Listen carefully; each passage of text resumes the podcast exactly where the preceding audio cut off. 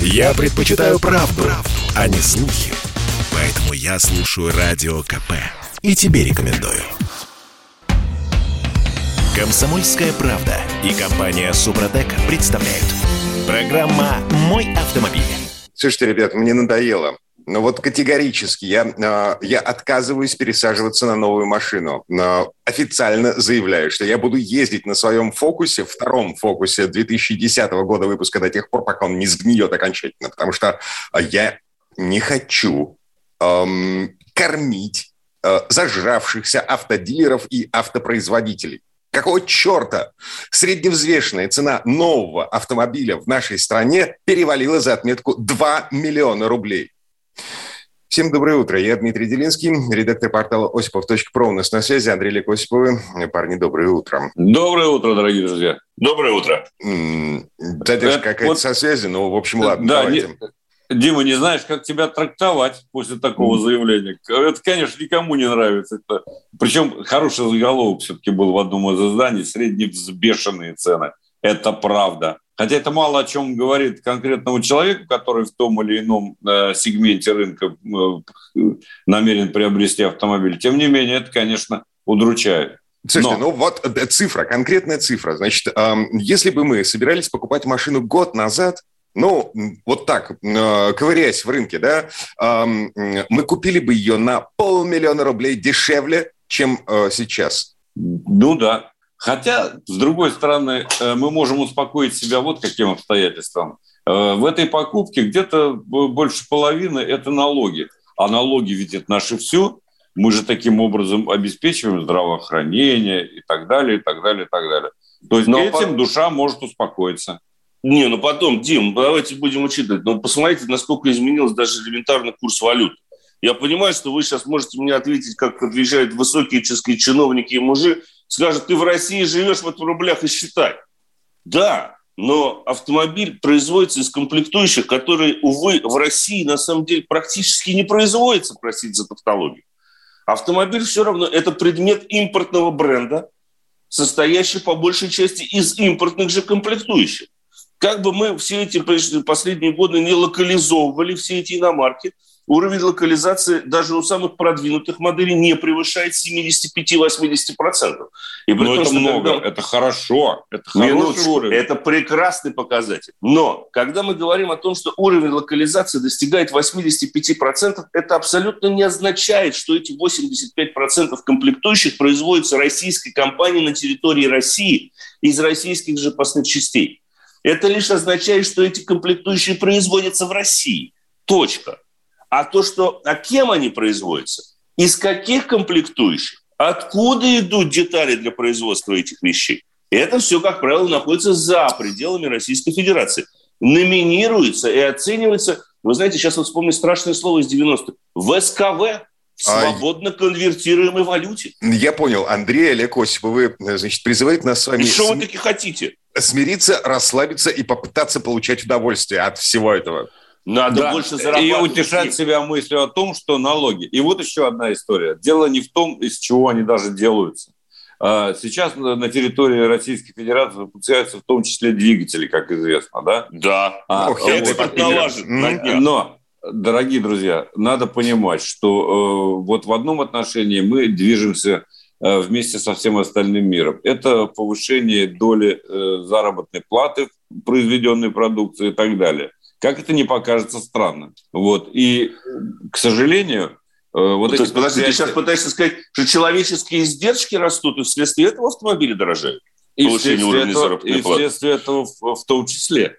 И вследствие этого в том числе и налоги. Вот главный показатель. Дело в том, что преференции, конечно, имеют производители, но в основном конкурируют Наши. между собой. Да. А, но все Слушайте, равно... а да. да, вы говорите про рост зарплат в нашей стране, а я не понимаю, где он, этот самый рост зарплат? Кросс-стату. Дмитрий, это кросс-стату. Нет, ну, во-первых... Все нарисовано. Во-первых, кросс-стату. Нет, погодите, погодите. Значит, я помню физику а, из какого, не помню, шестого класса, сообщающиеся сосуды, если в одном месте убыло, то в другом месте прибыло. Окей, ага. я готов смириться с тем, что машины дорожают, но в том случае, если моя зарплата повышается, потому что я сейчас под... я уже не могу купить новую машину. Не Дмитрий, могу. Дмитрий, Дмитрий, одна ремарочка. А с чего вы решили, что в системе сообщающихся сосудов вы тот, который, который пребывает? А? Вы тот сосуд, от которого всегда будет убывать. Вы не забывайте, где вы находитесь. Это вы допущение сделали, что это обязательно где-то пребывает. У нас эти сосуды не связаны между собой. У нас у всех может убывать, и только у определенной категории граждан пребывать.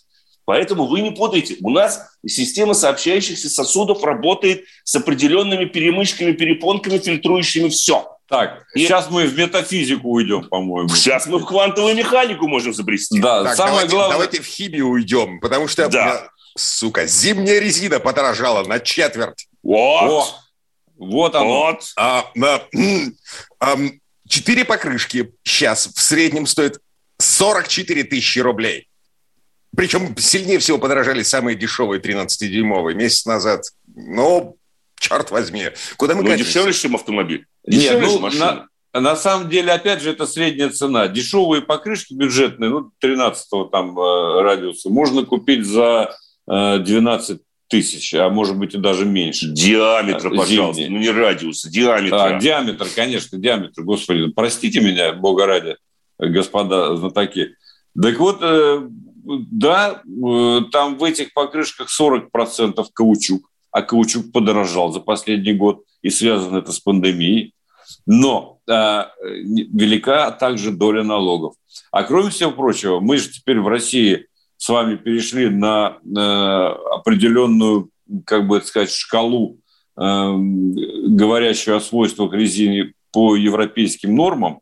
То есть надо наклейки делать специальные. Андрей, обязательно. Конечно. Да, как, как это называется? Это самая шкала. Э, ну, там, там их несколько шкал, собственно говоря. Это новая сертификация резины. Она была принята еще в Евросоюзе в 2012 году. Просто там был определенный переходный период. И вот с 2020 года там фактически запрещена продажа покрышек без соответствующей маркировки. Это специальная особая маркировка, которая позволяет определить, в том числе потребителю, она введена требованиями Евросоюза, она позволяет определить э, для потребителя, она сейчас в меньшей степени актуальна, потому что пока нанесена лишь на летние покрышки, на всесезонные, это величина тормозного пути на скользком покрытии, это характеристика сопротивления качению покрышки и уровень шумности резины. Mm-hmm. Все три параметра определяются буквами от, от A до G – а, соответственно, A – это наилучший показатель, G – это наихудший показатель. А, резина, которая, соответственно, GD, там, она уже фактически в Евросоюзе запрещена. Многие действительно с этим связывают, тем в том, что таможенный регламент, единый регламент таможенного союза заставил и наших операторов рынка соответствующим образом перемаркировать, но не то, чтобы перемаркировать резину, фактически резина производится для всего мира с одной и той же маркировкой, но проблема в том, что на нашем рынке огромное количество покрышек, которые лежат здесь годами. У нас не выдерживаются сроки хранения шин в связи с массовым распространением тех же самых рынков и различных интернет-площадок. У нас мало кто вообще обращает внимание на срок хранения шины. Хотя на самом деле все должны понимать, что завод-изготовитель, когда выпускает покрышку, он подразумевает то, что эта покрышка а, будет так сказать, завулканизирована, то есть обута в какой-то автомобиль в течение не менее, ну, как максимум пяти лет. Э, считается, что в течение первых трех лет. Первых трех лет она должна быть вот поставлена, установлена на автомобиль. Потом Пять лет, ребят, это уже не покрышка. Пять После лет пяти это лет уже, это, да, да. Угу. это уже хлам. Так, это хлам, надо понимать. Да, но возвращаясь к маркировке. Э, смотрите, э, значит, да, прозвучал аргумент, что типа из-за того, что у нас введена маркировка, в том числе шины подорожали, в том числе зимние. Ну ладно. Да. Значит, читаю российскую газету. Э, средний объем затрат на маркировку одной шины варьируется в промежутке 2-2,5 рублей на одну шину. При этом, значит, не верю, пишет российская вот не газета. Верю. По данным участников рынка, с 2014 года шины дорожали ежегодно на 3%, при росте курса валют в два раза. Эксперты отмечают, что российские цены были на 25-30% ниже средних европейских. То есть нас а с вами вот да. в очередной раз успокаивают и говорят нам, значит, у нас все дешевле, чем в Европе. Мы подтягиваемся к европейским ценам, пишет нам российская газета. Но, черт возьми, а зарплаты у нас какие? Не подтягиваются. Так в том все дело, понимаете, это как манипулировать статистикой, как использовать цифры. Я почему говорю, что я не верю, что э, себестоимость 2-2,5 рубля нанесения вот этой новой маркировки. Да, для производителя. в условиях массового производства. А для продавца, владельца логистического центра или шинного магазина, у которого 125 тысяч вариантов этих покрышек, и все лежат там по количеству там, по 10, по 20 штук, ему перемаркировать, думаете, стоит 2 рубля будет? Вы представляете, ему перетряхнуть весь объем розничного магазина, нанести на них новую маркировку, даже если производитель, допустим, ему прислал эти наклейки и обновил их. Mm-hmm. Это не 2 рубля явно в цене каждой покрышки, будет существенно больше. Ладно, Маркиров... кор- короче, угу.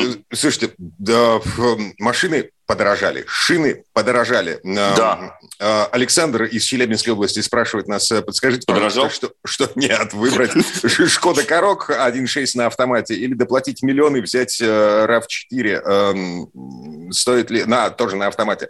К этому ответ на этот вопрос мы вернемся чуть позже. Эм, прямо сейчас я напоминаю номер нашего WhatsApp, Viber и Telegram 8 967 200 ровно 9702 э, и телефон прямого эфира 8 800 200 ровно 9702 02. Андрей Олег Осипов, редактор портала осипов.про у нас на связи. Мы говорим про машины. Если в этой четверти часа мы, ну, скажем так, сокрушались по поводу того, что все к чертовой матери подорожало, то в следующей части программы будем эм, сокрушаться по поводу того, что фены вернулись на дороге. Вот, Но дешеветь не будем. Это э, точно. Не продешевим. Э, и за ценой не постоим. Не постоим.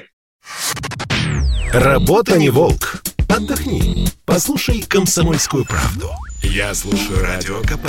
И тебе рекомендую. «Комсомольская правда» и компания «Супротек» представляют. Программа «Мой автомобиль». Слушайте, а, фены вернулись на дороге. Госавтоинспекция через пять лет после запрета снова начинает применять ручные радары.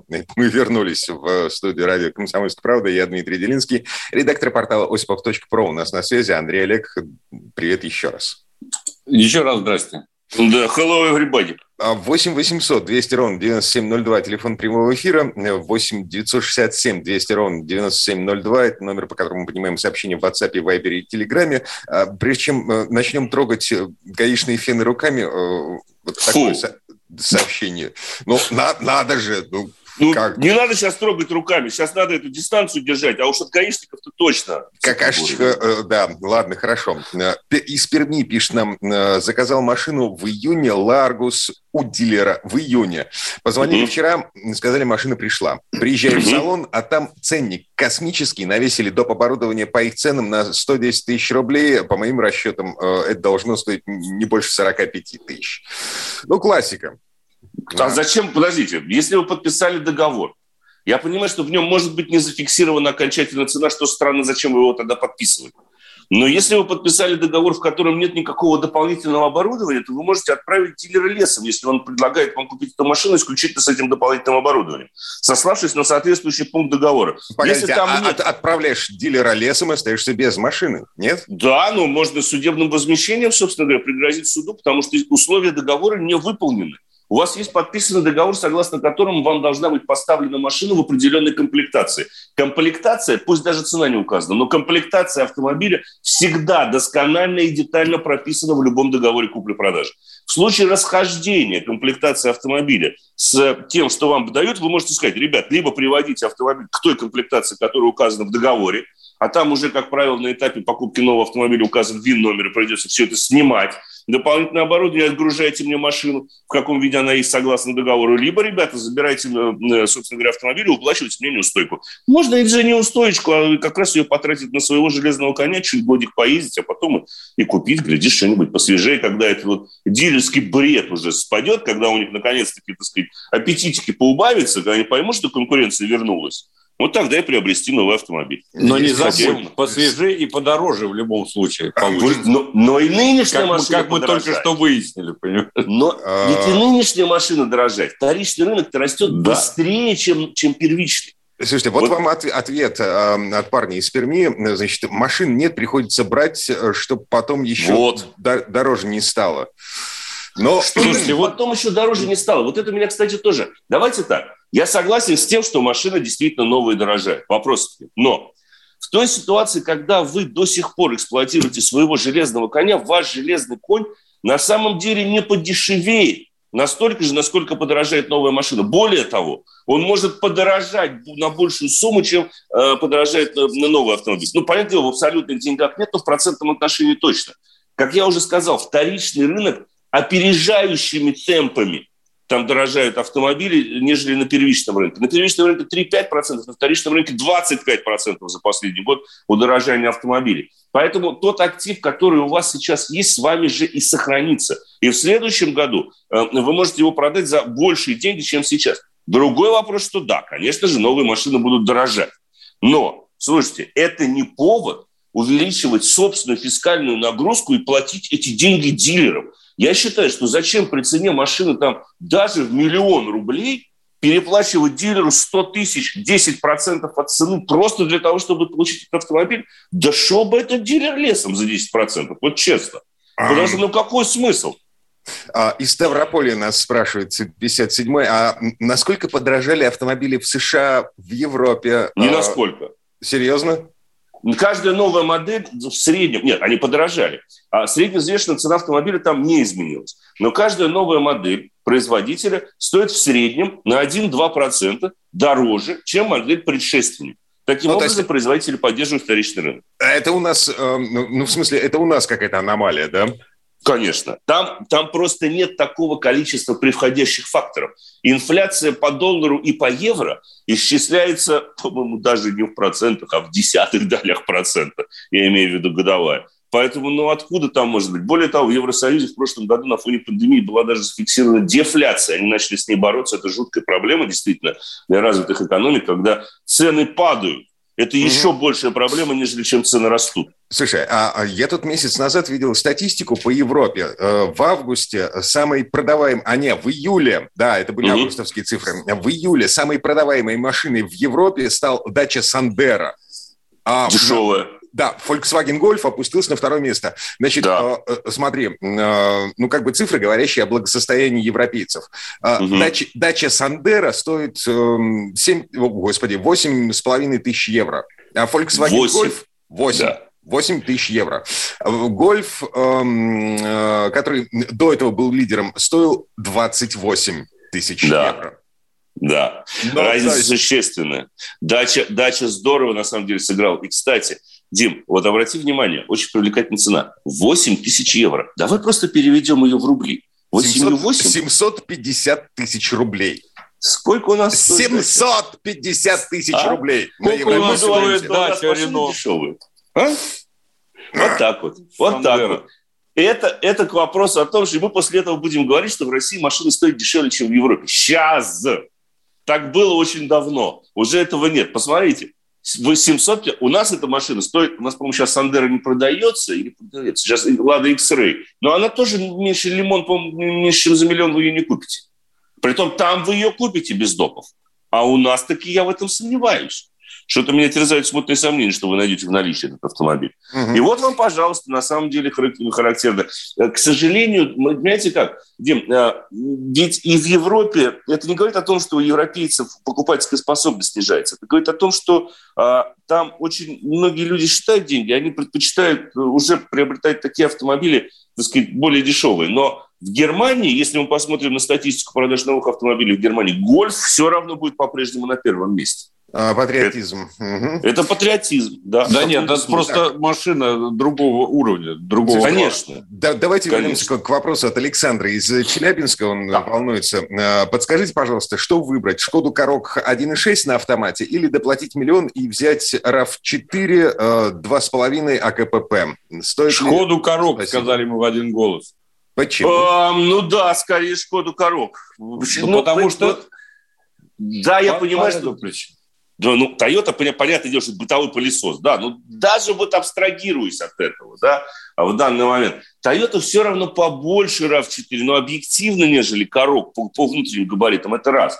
И во-вторых, ну, 1,6 атмосферник, ну, кисловат там немножко, 2,5 тоже не бог весь что. И расход топлива, конечно, там будет от, от, отличаться адово. Да, то есть Toyota будет жрать существенно больше, чем тот же самый Корок. Вопросов нет. Но все-таки по динамике она будет чуть лучше. Поэтому смотрите, э, что лучше. Другой вопрос, стоит ли доплата миллион? Вот это не знаю.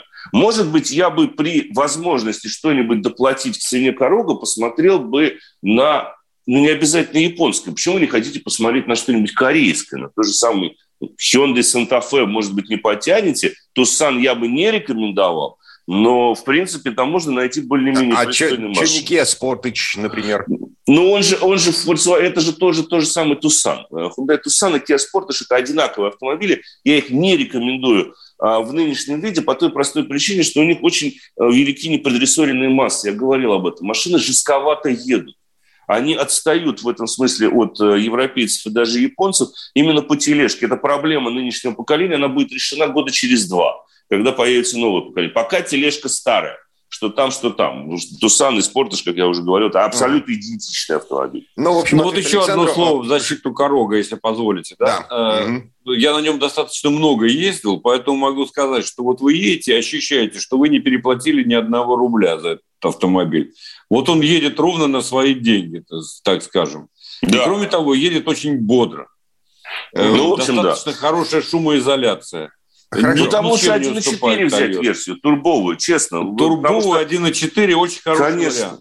Сейчас не надо уже бояться турбированных моторов, надо отходить от этого от анахронизма, что я хочу для надежности атмосферный силовой агрегат. Чушь. Если вы покупаете новую машину, любой турбовый мотор сейчас спокойно пройдет 3-5 лет, те же самые 100 тысяч, 150 тысяч километров пробега. Если вы беспокоитесь о последующей перепродаже э, на вторичном рынке, слушайте, ну там все машины будут такими же, как у вас, с теми же самыми турбованными моторами. И при надлежащем уходе сейчас технологии таковы, что турбированные двигатели превосходят своих атмосферные, свои атмосферные аналоги как в плане экономичности, так и в плане удовольствия от вождения. Не надо бояться. Поэтому... Просто следить надо за этим. Следить все. просто надо, вот и все. 8 800 200 ровно 9702, телефон прямого эфира, 8 967 200 ровно 9702, а, это номер WhatsApp, Viber и Telegram. Значит, из Перми 14 пишет нам, Китай в свое время хотел завалить Россию дешевыми авто. Так не произошло. Они сейчас не произошло. Они сейчас это делают. Вот это как раз-таки проблема. Это беда, да. Дим, вы посмотрите, единственные машины, которые вы сейчас можете найти в наличии, так это вот эта вот гадость китайская. Это вот то, что вы можете найти в наличии в салоне. Они ведь чипы, ты то, с чем столкнулись, мировой автопром, в первую очередь на свои заводы поставляют и свои автомобили производят. Их тут нельзя ни в чем обвинить, потому что они поступают точно так же, как поступило бы любое другое государство на их месте. Но, тем не менее, это то, что мы, с чем мы столкнулись. Это показатель того, что есть из себя национальная народная китайская философия. Что придумал один, принадлежит всем. Там очень много интересного можно узнать. Поэтому не надо удивляться, они захватят рынок. Мы так, для них полигон. Слушайте, а давайте к ручным радарам все-таки вернемся, но э, не да. прямо сейчас, а буквально через пару минут. И в следующей четверти часа еще про конкретные машины поговорим. Ручные радары, фены э, и конкретные автомобили. Внимание! В этой программе вы не услышите клише, банальности, стереотипов и надуманных тем. У ведущего радио КП публициста Сергея Мардана только настоящие эмоции, крепкие слова, важные новости и железобетонная аргументация. Речь идет об очередной промышленной революции, которую нам э, ну, было бы крайне нежелательно пропустить. Иначе нашим детям, там, нашим внукам нечего будет жрать. Конечно, в Афганистан мы не превратимся, но превратиться в какую-нибудь Румынию образца 1992 года тоже не хотелось бы. Программу Сергея Мардана слушайте каждый будний день в 8 утра и в 10 вечера по московскому времени на радио «Комсомольская правда». Комсомольская правда и компания Супротек представляют. Программа «Мой автомобиль». Ручные радары вернулись на российские дороги. Госавтоинспекция через пять лет после запрета снова начала их применять. Эм, значит, на трассе Таврида совершенно точно они уже есть. В МВД говорят, что все законно. А подобные устройства могут работать в любом регионе страны, где нет финансовой возможности повсеместно устанавливать стационарные камеры. Это мы вернулись. Я Дмитрий Делинский, редактор портала осипов.про. У нас на связи Андрей Лекосипов. Добрый день еще раз. Присутствуют. По Тавриде подтверждают, кстати говоря. Да, серьезно, видели? Да, я просто вот не так давно мотался э, туда, в Крым, за ребенком буквально неделю, две назад. Не только на Тавриде, но в Крыму, к сожалению, большая проблема – это переносные радары, это треноги.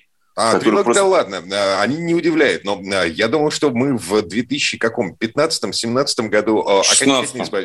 окончательно да. избавились от э, вот этого зла на дорогах.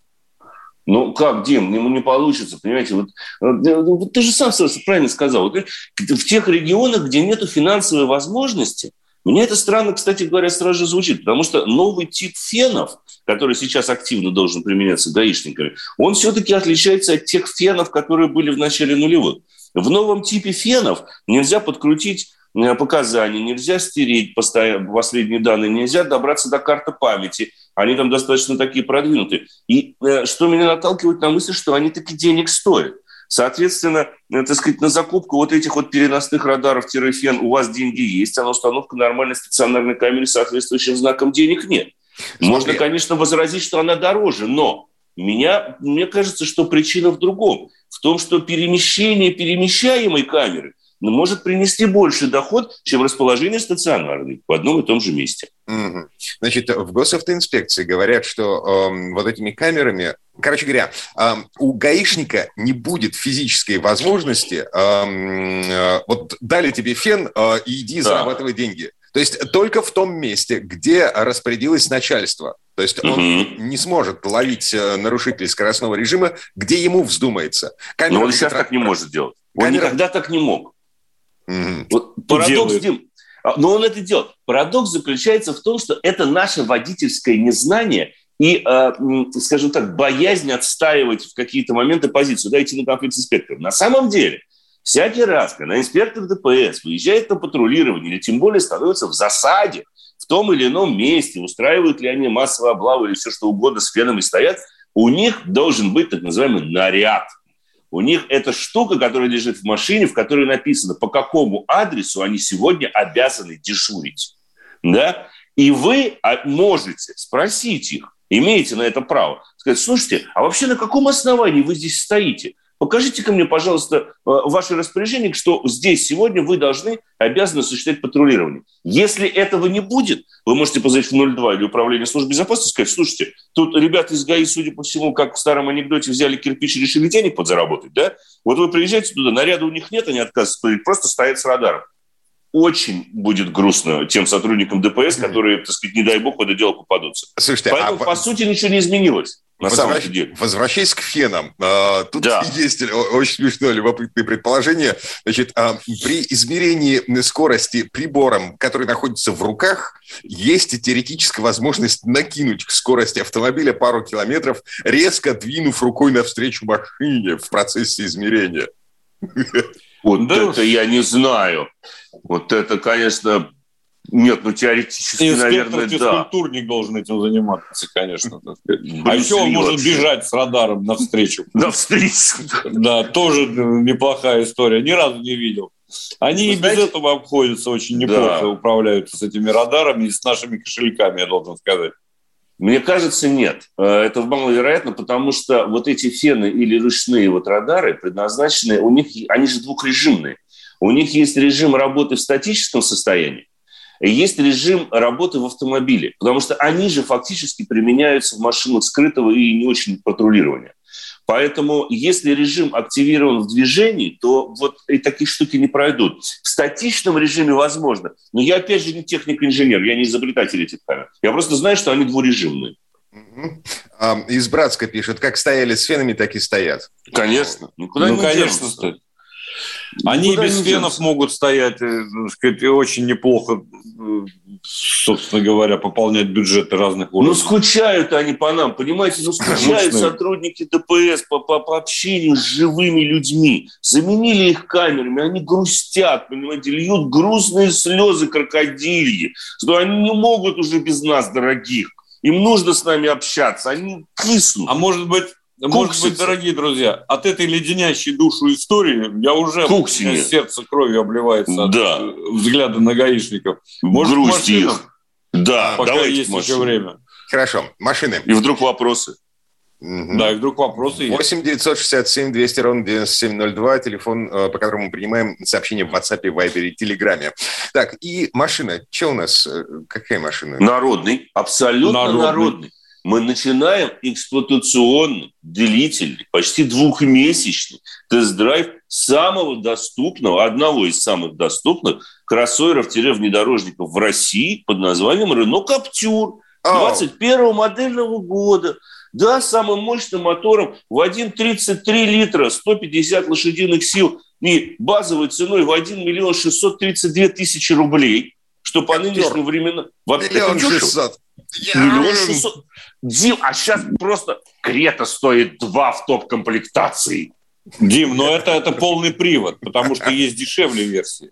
Ага. Да. Так, хорошо. Каптюр на полном приводе 150 лошадей, а, естественно, турбина. Угу. Конечно. 149,6, да.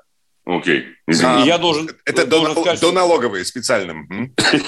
Нет, точно. Ну что так? Нет, на самом деле автомобиль весьма и весьма примечательный. Да, конечно, это та же, так сказать, база, что и у многих других моделей компании Renault, у нескольких моделей, скажем так, которые на российском рынке. Но э, вот по соотношению цена-качество, мне кажется, что это один из э, самых выгодных вариантов. Во-первых, система полного привода. Ну, не считая полного... Дастера. Сейчас, сейчас, сейчас сразу же крик такой из гаража. Не считая Дастера. Извините. Ну, новый Дастер, я не знаю, дешевле ли он, честно сказать. Сопоставимо, вот тут кстати говоря. Сопоставимо, дешевле. Да, может быть. Он чуть-чуть дешевле. Давайте сойдемся на том, что Дастер – это машина, которая может в грязи. Да, да. А Каптюр, ну, как бы все-таки паркетник городской. Нет. Да, да нет, нет, Дим, именно, именно там система полного привода адекватная. Один, вот одинаковая. То же самое. А разница лишь в том, что Каптюр проигрывает Дастеру по чисто геометрическим параметрам проходимости.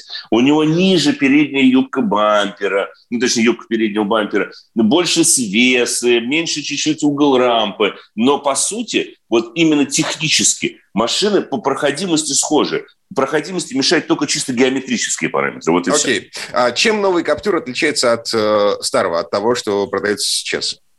Ну, во-первых, двигателем, прежде всего. Он появился, конечно, только недавно. Он появился вот только-только, так сказать, 1.33. Он на Аркане стоит, между прочим, э, такой же движок, да? 149,6 ну, сил, если быть точным. И разгон до сотни 10,4 секунды. Кстати, максималка 188 километров в час. Так, по паспорту.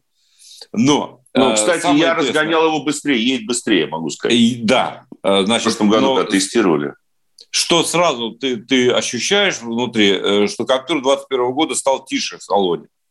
То есть меньше звуков проникает, улучшилась шумоизоляция, улучшилась плавность хода, то есть подвеска э, доработана существенно, да.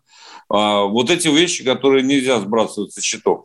Про топливо не буду сейчас говорить, потому что пока э, очень близко к тому, что указывает производитель. 7,4 литра 95-го бензина на 100 километров пробега вот указывает производитель, у меня где-то около 8 получается э, в смешанном, я бы так сказал, цикле.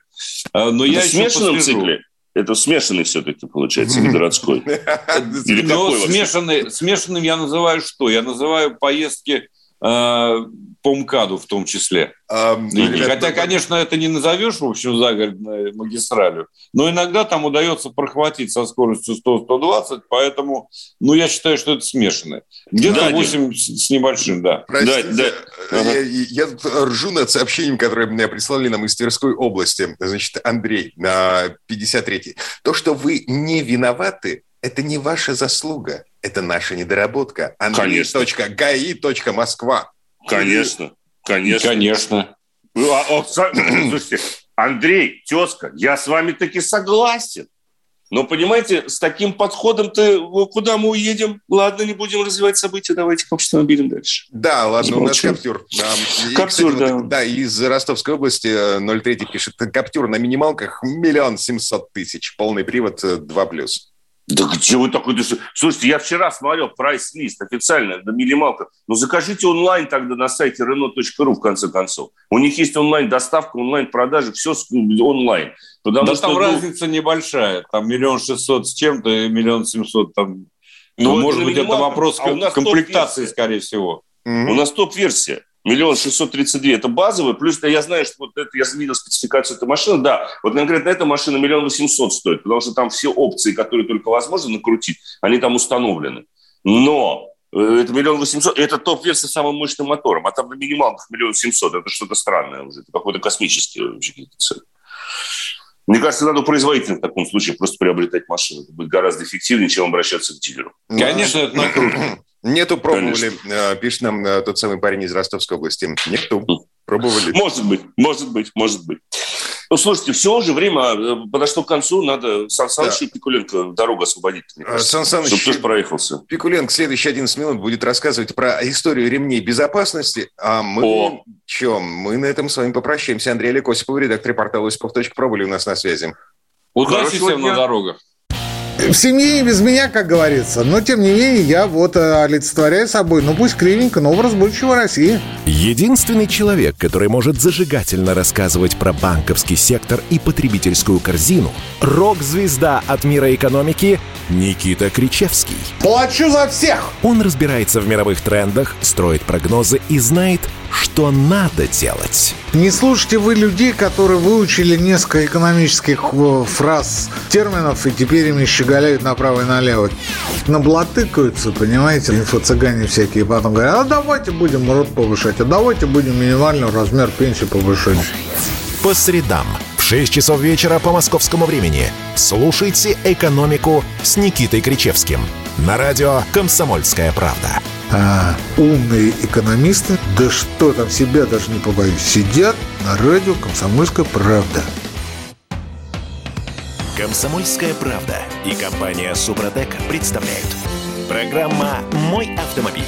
А это мы вернулись в студию радио «Комсомольская правда». Я Дмитрий Делинский. В этой четверти часа у нас традиционная история от Александра Пикуленко. На этот раз речь пойдет о ремнях безопасности. Как ни странно, эта штука появилась еще до автомобилей. Ремнями безопасности пристегивали пассажиров конных экипажей. Но, однако, постоянную прописку в машинах ремни получили лишь после испытаний в авиации. Так или иначе, слово Сан Санычу. Предыстория. Все современные автомобили укомплектованы различными системами безопасности, среди которых есть как активные, срабатывающие во время возникновения аварии, так и пассивные, снижающие вероятность получения травм во время ДТП. А начиналось все с обычных ремней. Они впервые появились в 1885 году Первоначально они активно применялись на заре авиации. Известно, что французский пилот Пигу в 1913 году первым совершил мертвую петлю, надежно пристегнувшись специальным страховочным механизмом. Это был пояс с карабинами, который напоминал те, чем пользуются монтажники-высотники. В начале 50-х годов прошлого столетия эти страховочные устройства спустились с неба на землю и перекочевали на автомобили. Патент на изобретение достался братьям Легонам из Соединенных Штатов Америки. Их средство имело две точки крепления и обеспечивало фиксацию в районе пояса. Немного позже это нововведение заинтересовало Генри Форда, и по миру стали бегать легендарные автомобили Ford с инновационной опцией, которая отличала их от других. Тогда применялись два вида двухточечных ремней – поясной и грудной. Поясной перехватывал поясничную зону и проходил параллельно сиденью, а грудной крепился одной стороной внизу, а другой на специальном тоннеле, установленном между сиденьями. Уже в 1955 году в Америке использование этого вида страховки стало обязательным, превратив ее из опции в штатное оборудование. Через два года такое же решение принял шведский Риксдаг, а позже и другие европейские страны. К нам инновация добралась лишь в 1975 году. Современный трехточечный ремень увидел свет благодаря талантливому изобретателю Нильсу Болину, который работал в концерне Volvo. После многочисленных исследований он сделал вывод о том, что высшую степень безопасности можно достичь при использовании сразу двух лямок. Первая наискосок пересекала тело, фиксировала его, а вторая использовалась для фиксации в поясе. Так свет увидела V-образная конструкция с тремя точками, которая стала настоящей революцией. Сам изобретатель говорил, что нашел лучший компромисс между эффективной защитой и комфортом. По версии германского патентного ведомства, трехточечная конструкция вошла в восьмерку самых полезных и ценных для человечества изобретений 20 века. Как видите, У этого приспособления большая история.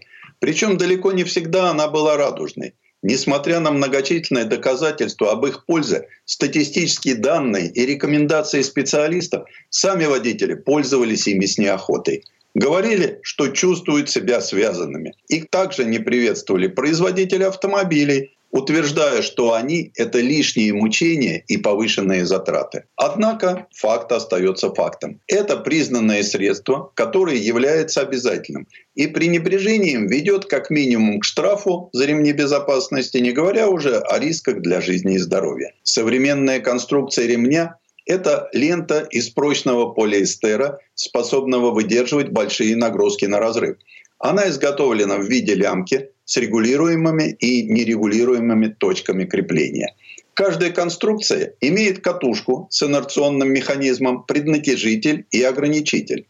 Отдельное внимание заслуживает замок ремня безопасности, конструкция которого, как все талантливо и очень проста. Он позволяет быстро застегивать, надежно удерживать и также быстро освобождать крепление. Втягивающее устройство представляет собой храповый механизм, а аварийную блокировку обеспечивает специальный чувствительный элемент, основой которого, как правило, является обычный шарик из металла.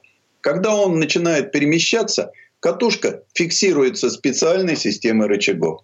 Основная нагрузка при этом приходится на болты крепления. Поэтому их изготавливают из особо твердого сплава и крепят непосредственно к каркасу авто.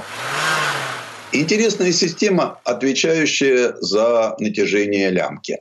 Работу ее обеспечивает маховик, который закреплен на оси катушки.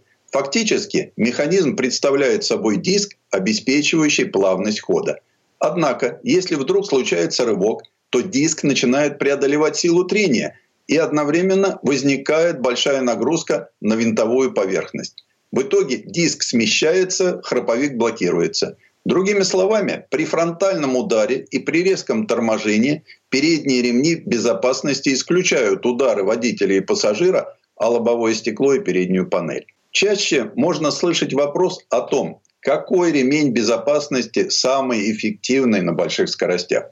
Надо понимать, что любое устройство имеет предел эффективности. Многочисленные опыты и проверки на специальных стендах дают специалистам право утверждать, что на скоростях более 200 км в час от любого штатного ремня, даже самого прочного, толку будет ноль. Если, конечно, он не является специальной конструкцией, которая используется в гоночных болидах. И все-таки Весь мировой опыт подтверждает, что применение ремней безопасности снижает риск получения травм при лобовом столкновении более чем в два раза. При боковом ударе в 1,8 раз, а при переворачивании автомобиля в целых 5 раз. Есть много мифов, касающихся этой темы. Некоторые считают, что пассажирам, сидящим сзади, вообще можно не пристегиваться. Другие полагают, что если наименее безопасное место в автомобиле за водителем, то задние ремни безопасности можно не пристегивать. Действительно, эксперты утверждают, что места сзади на 16% безопаснее, но это не означает, что отсутствует вероятность полета через салон и лобовое стекло при сильном фронтальном ударе если ремень не пристегнут. Существует еще четырехточечная конструкция. Они крепятся верхней парой точек спинки сиденья, а нижней непосредственно к самому креслу. Для обычных водителей их конструкция неудобна, но они нашли широкое применение в спортивных автомобилях. Есть и пятиточечные. Ими тоже комплектуются спорткары. Есть и шеститочечные ремни, но их нельзя увидеть на обычных автомобилях. Такими конструкциями комплектуются гоночные машины, где даже водитель именуется пилотом, а сама езда называется пилотированием. Они имеют жесткую фиксацию и буквально приковывают водителя к анатомическому креслу. Следует отметить, что процесс улучшения систем не останавливается. Сегодня ведутся разработки инновационных лент, которые при ударах наполняются газом, превращаясь в своеобразные подушки. Есть новейшие разработки, связанные с внедрением электронных адаптирующихся систем преднатяжителя. Они по специальным алгоритмам способны определять вес водителя или пассажира и автоматически устанавливать удерживающие усилия в случае аварии. Эксперты прогнозируют выход новинок в ближайшем будущем. А вот станут ли они столь же популярными, как изобретение Нильса Болина, покажет время. Предыстория. Сан Саныч, спасибо. Это был Александр Пикуленко, летописец мировой автомобильной индустрии. И у нас на этом все на сегодня. Дмитрий Делинский, радио «Комсомольская правда». Берегите себя. Программа «Мой автомобиль».